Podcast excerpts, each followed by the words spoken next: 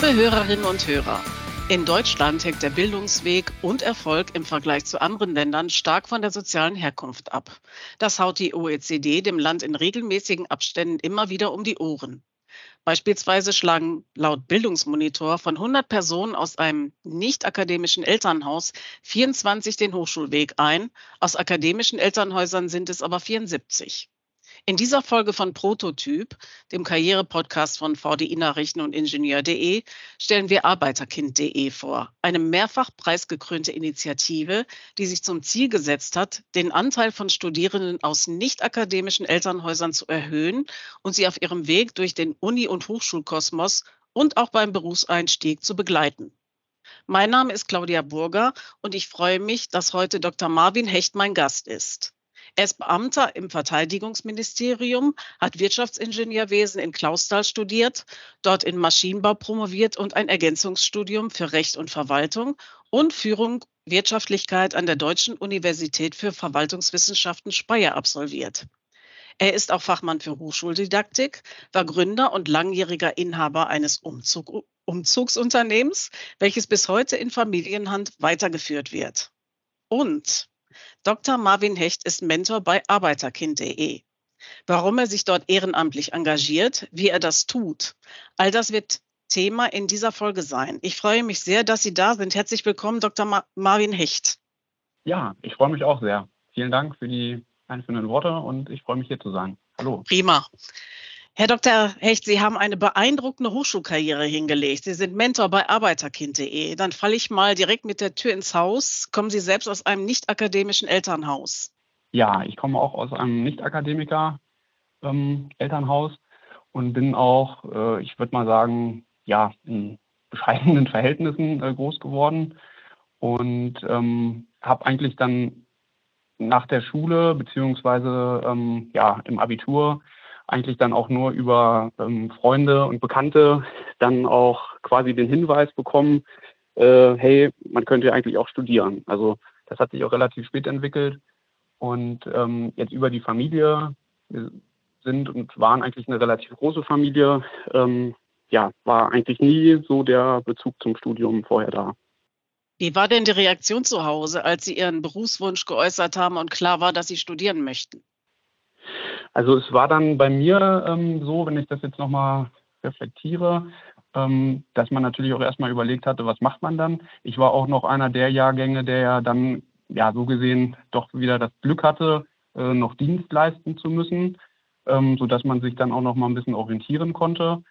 Und ähm, ich hatte dann auch erst eigentlich überlegt, also ich wollte auch schon immer irgendwo dann in den öffentlichen Dienst, beziehungsweise war das immer so der erste Gedanke, irgendwo was für die Allgemeinheit zu tun.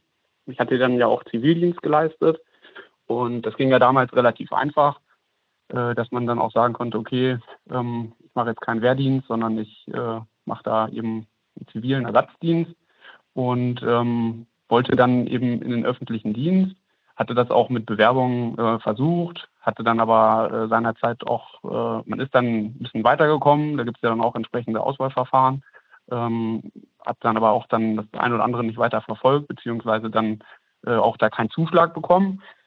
Und dann war es so, dass ähm, ein guter Freund von mir gesagt hatte, und wir hatten ja auch hier die Universität direkt vor der Haustür, und es war auch dann durch die durch die Schule natürlich auch ein bisschen so, äh, dass man sich auch Universitäten vor Ort angeguckt hatte, dass man da zumindest auch schon mal so ein bisschen den Fuß in der Tür hatte, äh, war es da so, dass äh, ja mein, mein bester Kumpel damals, sein großer Bruder, der hatte auch in Klausthal Wirtschaftsingenieurwesen studiert, der sagte dann zu mir, Mensch, komm, äh, dann machen wir das einfach. Und das, das kam dann dazu, dass ich mich dann eingeschrieben habe und ja, meine, jetzt um auf die Frage zurückzukommen, meine Familie ähm, ja, war jetzt nicht irgendwie voll dagegen oder so, aber man hat dann erstmal das so beobachtet, äh, würde ich jetzt so rückblickend sagen, und hatte dann aber auch, das kann man vielleicht auch noch zu erwähnen, äh, es war ja damals auch so in dem Zeitraum, wo ich studiert habe, dass man dann in Niedersachsen auch diese Studiengebühren zusätzlich noch leisten musste.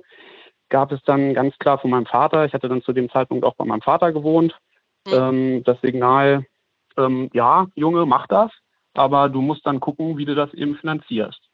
Ist das auch der Grund, warum Sie sich jetzt bei arbeiterkind.de engagieren, Ihre eigenen Erfahrungen? Ähm, ja, also mitunter auch. na klar. Also für arbeiterkind.de habe ich mich dann irgendwann auch interessiert, beziehungsweise bin darauf aufmerksam geworden über die TU Klausthal. Ähm, aber natürlich kann ich mich da selber auch mit identifizieren, weil ich ja vieles, glaube ich, nachvollziehen kann. Ähm, weil natürlich auch bestimmte Aussagen dann jetzt, wie ich das gerade dargestellt habe, als Beispiel von den Eltern, ähm, aber natürlich auch ja in, in, den Kreisen, in denen man sich dann so bewegt hat, äh, gefallen sind, dass das eine oder andere prägt einen dann schon, so dass ich da auch vieles äh, persönlich eben nachvollziehen kann. Und ähm, früh auch im Studium dann äh, kennt äh, durch durch meine ähm, Lehrerfahrung beziehungsweise dann auch ähm, also ich war frühzeitig dann als Tutor dann auch im Studium äh, schon, schon in der Lehre eingesetzt, sodass ich da auch eben mhm. äh, mit, mit anderen Studierenden zusammengearbeitet habe, beziehungsweise auch dann ja in, in so eine gewisse Mentorrolle ja irgendwie auch eingestiegen bin. Äh, mhm. Habe ich dann irgendwann äh, festgestellt, dass mir das eigentlich auch hilft, wenn man den Leuten auch teilweise überfachlich vielleicht auch mal äh, so ein bisschen unter die Arme greift und auch da äh, Probleme, die man vielleicht selber hatte, mal teilt und da auch ja, so ein, so ein gewisser, äh, vielleicht so einen gewissen Anker darstellt. Und das wird ja über Arbeiterkind beides irgendwo äh, auch mit dargestellt. Und deswegen fand ich das für mich äh, da irgendwo äh, interessanter, auch meine Erfahrungen und so einfach preiszugeben und andere mhm. zu unterstützen. Welche Probleme haben denn Studierende eigentlich aus nicht-akademischen Elternhäusern so beim Studienstart? Wo liegen denn die Hürden? Was würden Sie so als wichtigste Faktoren nennen? Also ich würde erstmal überhaupt sagen, dass viele, die jetzt nicht aus akademischen Familien kommen, erstmal gar keinen Bezug zum Studium haben und auch zu der mhm. akademischen Welt. Das ist ja irgendwo auch nochmal eine Welt für sich. Wenn man dann auch ähm, ja als Student dann in so einen Hörsaal reinkommt und da vorher noch nichts mit zu tun hatte, ist das ja auch alles erstmal irgendwie eindrucksvoll. Und wenn man natürlich jetzt durch die Familie da auch gar keinen Bezug hat, dann ist das auch unter Umständen noch erstmal ein bisschen vielleicht auch abschreckend oder zumindest äh, ist, hat man da erstmal großen Respekt vor. Mhm. Und ähm, auf der anderen Seite, äh, das, das weiß, denke ich, jeder selber, äh, wenn man sich jetzt auf, auf ein neues Terrain irgendwie äh, begibt und man ist irgendwie allein unterwegs und hat keinen, der einen da irgendwie mal vielleicht von Erfahrungen berichtet und sagt, Mensch, versuch das einfach mal, ich habe das auch gemacht, das ist nicht so schwer oder äh, das schafft man schon oder ähm, ich kann dich da auch unterstützen, weil ich mich mit der einen oder anderen Sache vielleicht auch ganz gut auskenne, dann ähm, ist das immer leichter, als wenn man das jetzt ähm, im Prinzip jetzt ja als erster neu anfängt oder starten mhm. muss. Und das ist da entsprechend auch gegeben. Naja, und was auch noch, denke ich, eine große Herausforderung darstellt, meistens ist es ja nun mal so, also ich will das jetzt nicht pauschalisieren, aber äh, in, den, in vielen Nicht-Akademiker-Familien ist es vielleicht auch so, dass äh, da auch die Finanzen vielleicht ein bisschen mhm. äh, anders aufgestellt sind. Also es gibt bestimmt auch Familien, jetzt Unternehmerfamilien, wo auch kein Studium gemacht wurde, wo das auch wieder ganz anders aussieht. Aber oftmals ist es, würde ich sagen, schon so, dass, dass da eben auch dann finanzielle Sorgen sind, beziehungsweise dann auch vielleicht von den Eltern teilweise auch dann gesagt wird, nee, das können wir uns nicht leisten. Von mhm. daher Genau, ähm, das wäre so meine nächste Frage auch gewesen. Statistisch arbeiten Studierende aus nicht-akademischen Elternhäusern neben dem Studium häufiger als andere, um sich ihren mhm. Lebensunterhalt zu sichern. Ja, weil sie einfach oft auch weniger von zu Hause gefördert werden. Es gibt zwar BÖRFÖG, ja, aber genau. für die meisten reicht es nicht. Sie haben sogar ein Unternehmen gegründet, um sich das Studium zu finanzieren. Ähm, mhm. Und das kann und möchte natürlich nicht jeder. Äh, aber inwieweit können Sie im Rahmen von Arbeiterkind.de helfen, wenn finanzielle Aspekte jemanden hin, ein, hindern, ein Studium aufzunehmen? Was, was machen Sie da so? Ähm, Sie meinen jetzt quasi als, als Mentor, eine Beratung? Oder, genau, ähm, genau. Wie beraten Sie dann? Oder der Verein als solches? Mhm. Also ich, da bin ich ehrlich gesagt bei dem Verein nicht ganz so, da will ich jetzt auch nichts Falsches sagen, bin ich jetzt mhm. aber auch nicht ganz so stark involviert. Ich glaube, oder ich bin der Meinung, dass es da ähm, Kolleginnen und Kollegen gibt, die sich speziell auch äh, mit Finanzierung des Studiums ja. beschäftigen, da auch zu beraten können. Mhm. Ähm, ich war da ja jetzt eine Zeit lang direkt in dem in diesem Berufseinsteigerprogramm mit drin als Mentor ah, ja. mhm. und, hat, und, hatte da auch jemanden, den ich dann auch lange Zeit begleitet habe und dann auch verschiedene Anfragen. Ähm, kann ich ja, oder können wir bestimmt gleich auch nochmal drüber reden. Ja, gerne. Ähm, zu den Finanzierungssachen oder zu der Finanzierungsfrage ähm, kann ich jetzt eigentlich nur aus meiner Position sprechen oder von meiner Erfahrung sprechen. Also natürlich, man macht sich da dann schon Gedanken drüber, gerade wenn jetzt auch vielleicht die Eltern sagen, also so war es ja dann in meinem Fall, dass man sagt, ja, ein Studium ist, ist in Ordnung, aber du musst halt gucken, wie du es finanzierst. Mhm. Ähm, das sind sicherlich Fragen, die man sich dann stellen muss. Ich finde aber auf der anderen Seite, dass das durchaus auch wieder ein, also man kann das ja auch als Vorteil sehen, weil man dann frühzeitig sich natürlich auch äh, über sowas Gedanken macht als junger Mensch, ähm, weil das Leben kostet nun mal Geld mhm. und man mhm. natürlich darüber auch eine gewisse Selbstständigkeit natürlich schon frühzeitig aufbaut und auch äh, lernt für sich und sein Leben äh, Verantwortung zu übernehmen. Und äh, so habe ich das dann irgendwie immer betrachtet und im Nachhinein äh, kann ich natürlich auch sagen, dass mich das auch, äh, ja, also mir das geholfen hat, persönlich auch und bis heute auch ein, ein Teil ist, der zu mir gehört. Und von mhm. daher kann ich dann nur zu ermutigen, also man hat in Deutschland natürlich auch bestimmte Förderprogramme, ne, also mhm. BAföG, das kennt ja, denke ich, jeder. Mhm. Es gibt aber auch verschiedene Kredite, die man sich äh, holen kann ähm, über bestimmte Banken und äh, Förderinstitute oder Geldinstitute. Muss man sich dann überlegen, ob man das möchte, dass man im Prinzip dann auch erstmal mit Schulden äh, vielleicht ins Berufsleben reingeht. Ähm, aber letztendlich, gerade jetzt heutzutage, wir haben so einen Personal- und Fachkräftemangel, aber auch allgemein Personalmangel. Also man kann sich ja viele Jobs äh, jetzt schon fast eigentlich aussuchen. Und ähm, man kann immer irgendwo was machen, glaube ich. Und mhm. wenn man nicht ganz auf den Kopf gefallen ist und auch ein bisschen äh, ja, engagiert ist und äh, fleißig ist, dann findet man, glaube ich, immer irgendwo was, wo man nebenbei was verdienen kann. Mhm. Ja. Allerdings in der Corona-Pandemie, ich nehme an, dass da mhm. Ziemlich viele Probleme aufgeschlagen sind, auch bei arbeiterkind.de, weil da viele Studierende natürlich ihren Job verloren haben. Ich denke, das wird eine ganz harte Phase gewesen sein. Was mich noch mhm, interessieren ja, würde, Sie haben Sie haben vorhin so gesagt, äh, dass Ihr Vater eben gesagt hat, bitte finanziert das selbst und so weiter. Äh, haben mhm. Sie in Ihrer Beratung auch manchmal Leute, die so ein bisschen Angst haben, so den Anker, Familienanker zu verlieren, weil sie plötzlich in eine ganz andere Welt eintauchen? Ähm, also ich habe das so ein bisschen, ähm, habe ich das auch schon heraushören können. Also es hat jetzt noch keiner so direkt zu mir gesagt. Das ist mhm. natürlich auch immer, man hat jetzt auch dann da nicht das allerstärkste äh, Vertrauensverhältnis. Das geht, ist dann teilweise, weil ich, wie gesagt, in diesem äh, Berufseinsteigerprogramm mhm. äh, tätig war. Ich muss dazu sagen, ich, ich bin jetzt aktuell da auch äh, gerade jetzt nicht mehr so aktiv.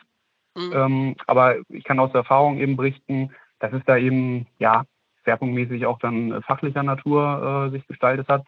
Aber man hat das dann schon immer mal rausgehört. Klar, dass da auch mhm. ähnliche Blockaden vielleicht auch waren und äh, man sich da auch teilweise ein bisschen allein, alleine gelassen gefühlt hat. Und so kam es dann eben auch, dass man da auch dann so ein bisschen in diese Rolle rein geraten ist, äh, dass man da, also jetzt nicht, natürlich nicht Familienersatz dann war, aber dass da halt auch einfach mal dann so persönliche Sachen und Ängste und so auch besprochen wurden. Mhm. Und dass man dann auch mal gesagt hatte, wie war das dann bei dir? Und ja, bei mir war das so und so. Und ja, das hilft meistens dann auch schon. Mhm. Sie haben ja gerade schon angedeutet, dass Sie gerade so in dem Bereich Berufseinstieg sehr aktiv waren oder vielleicht auch noch sind in kleinerem Umfang. Also das Studium ist geschafft. Und wo liegen dann die Schwierigkeiten? Mit welchen Problemen sind Sie da konfrontiert worden? Ähm, ich kann ja mal von, von einem Beispiel äh, berichten. Mhm. Und zwar war das ein Studierender, der auch im, im Ingenieurbereich eben sein Studium absolviert hat.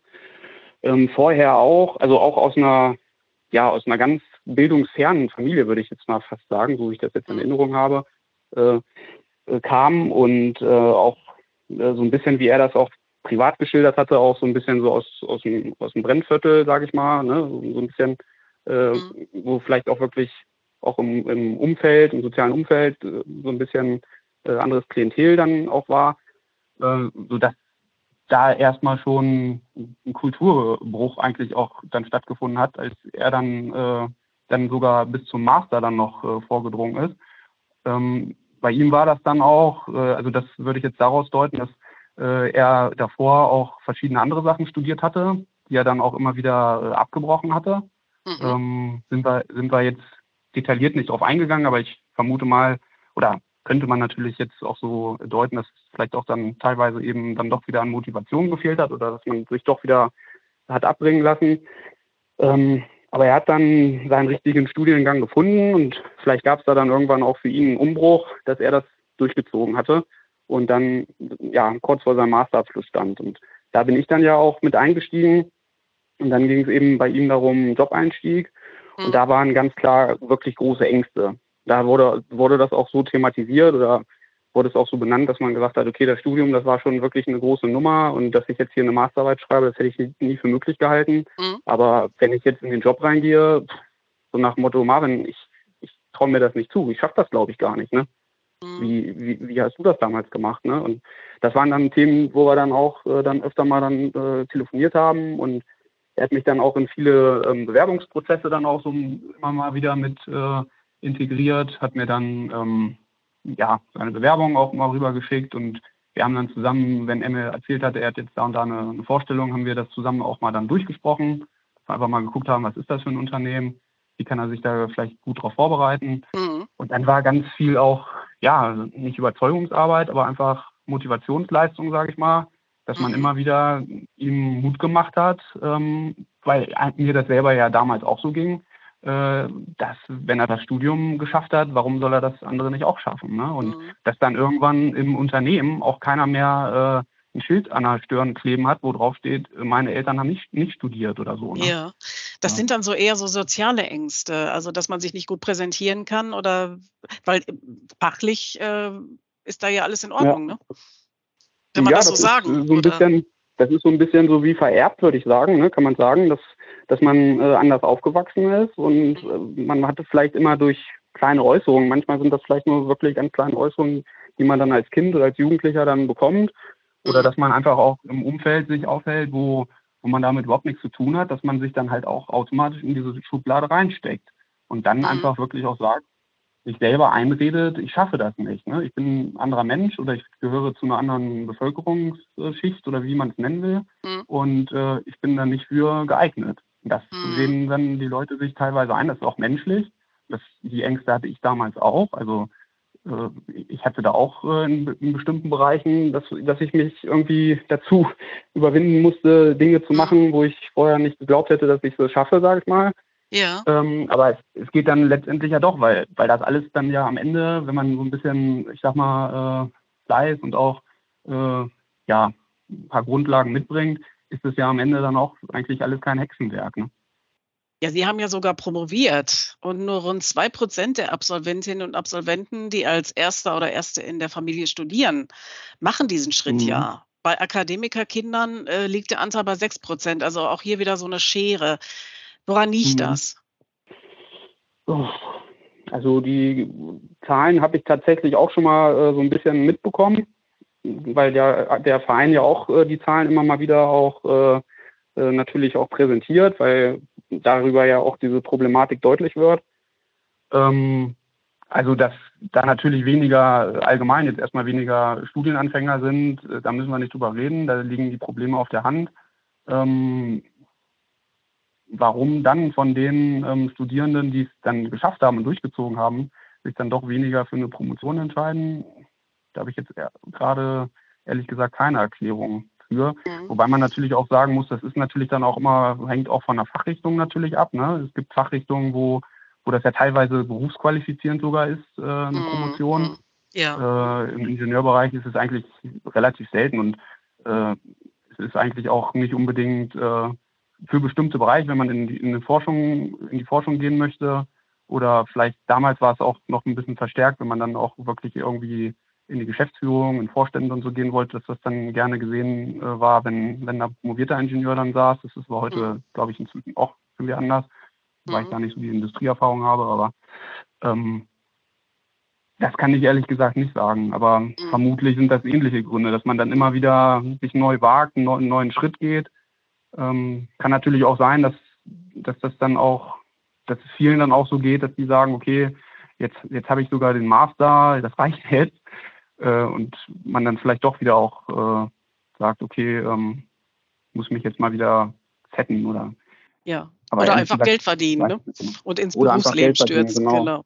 Ich habe äh, auch gesehen, dass in technischen Studiengängen der Anteil der Studierenden, die als Erste in der Familie studieren, höher ist als in anderen Disziplinen, also wie zum Beispiel Medizin oder Jura. Äh, ist das mhm. auch Ihre Beobachtung? Mm, also ich weiß damals, ich habe ja Wirtschaftsingenieurwesen studiert, das war mhm. damals, äh, war das quasi so ein Hype. Und als ich mich mhm. eingeschrieben hatte, war das sogar auch erst noch Diplom Und dann hatte ich äh, irgendwann kurze Zeit dann eine, eine Nachricht bekommen, dass das Diplom nicht mehr gehen würde, weil ja dann ja auch dieser Bologna-Prozess dann äh, ja. äh, gerade im Laufen war, dass dann nur noch die Einschreibung als Bachelor äh, möglich war. Und ich weiß, dass wir dann zu dem Zeitpunkt ähm, wohl äh, vom Studiengang her, ich, ich glaube, das waren, ich glaube, fast 300 äh, Studienanfänger allein in dem Studiengang, also oder 270 oder so. Und das war zu dem damaligen Zeitpunkt, war das wohl so, so mehr oder weniger Weltrekord für die Universität, weil die TU Clausthal ja auch nicht äh, so mega groß ist. Mhm. Ähm, es lag natürlich, also einerseits da jetzt am Studiengang, andererseits würde ich jetzt allgemein für die Ingenieurwissenschaften eben sagen, ähm, in vielen Universitäten gibt es da keinen NC, also keinen mhm. kein Numerus Clausus, jetzt äh, irgendwo ein Notendurchschnitt, den man haben muss, äh, um, um loszulegen. Äh, das ist bei Medizin ja wieder ganz anders, mhm. so dass ähm, ja äh, darüber dann eben vielleicht jetzt allgemein in den Ingenieurwissenschaften erstmal mehr allgemein mehr Einschreibungen sind. Mhm. Ähm, ist das denn jetzt so, das da weiß ich jetzt nicht Ihre genauen Zahlen, dass das jetzt speziell bei Arbeiterkindern auch so äh, ist, dass verstärkt dann in den Ingenieurbereich gegangen ja, wird? Ja, so, so, hatte ich es mal gelesen, ja. Ich glaube, das war in dem ähm, vom Studierendenwerk so eine Unterlage. Also ähm, vielleicht, vielleicht da noch eine kleine Eigenerfahrung. Also bei mir damals am Institut, da waren dann auch teilweise Gespräche darüber und da hieß es dann auch immer so, der Ingenieur ist eigentlich auch so ein klassischer Aufsteigerberuf.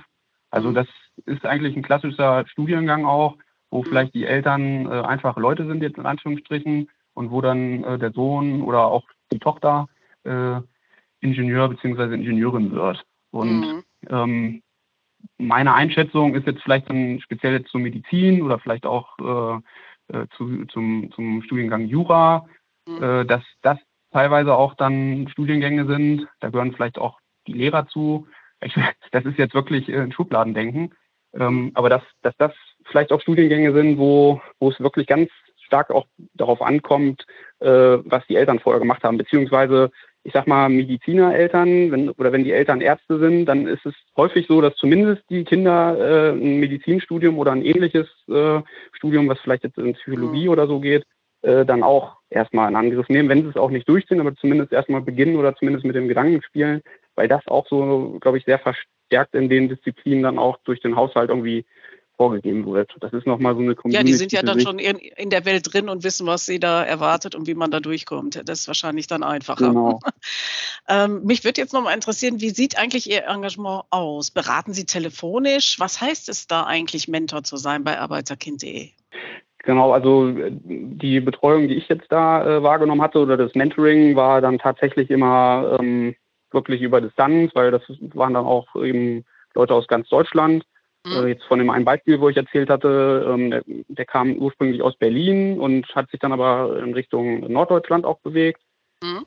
Ähm, deswegen ist es natürlich schwierig, sich da jetzt äh, regelmäßig zu treffen. Wir hatten das auch mal angedacht, ob man sich mal trifft, aber das hat sich dann auch so ein bisschen zerlaufen, weil sich bei ihm auch privat dann noch was geändert hatte und dann viele andere Sachen dann noch auf ihn dann äh, zukamen. Und wir hatten dann danach immer dann noch mal so ein bisschen Kontakte und er hatte dann auch eine Stelle gefunden und dann hat sich das dann so ein bisschen irgendwann dann aus den Augen verloren.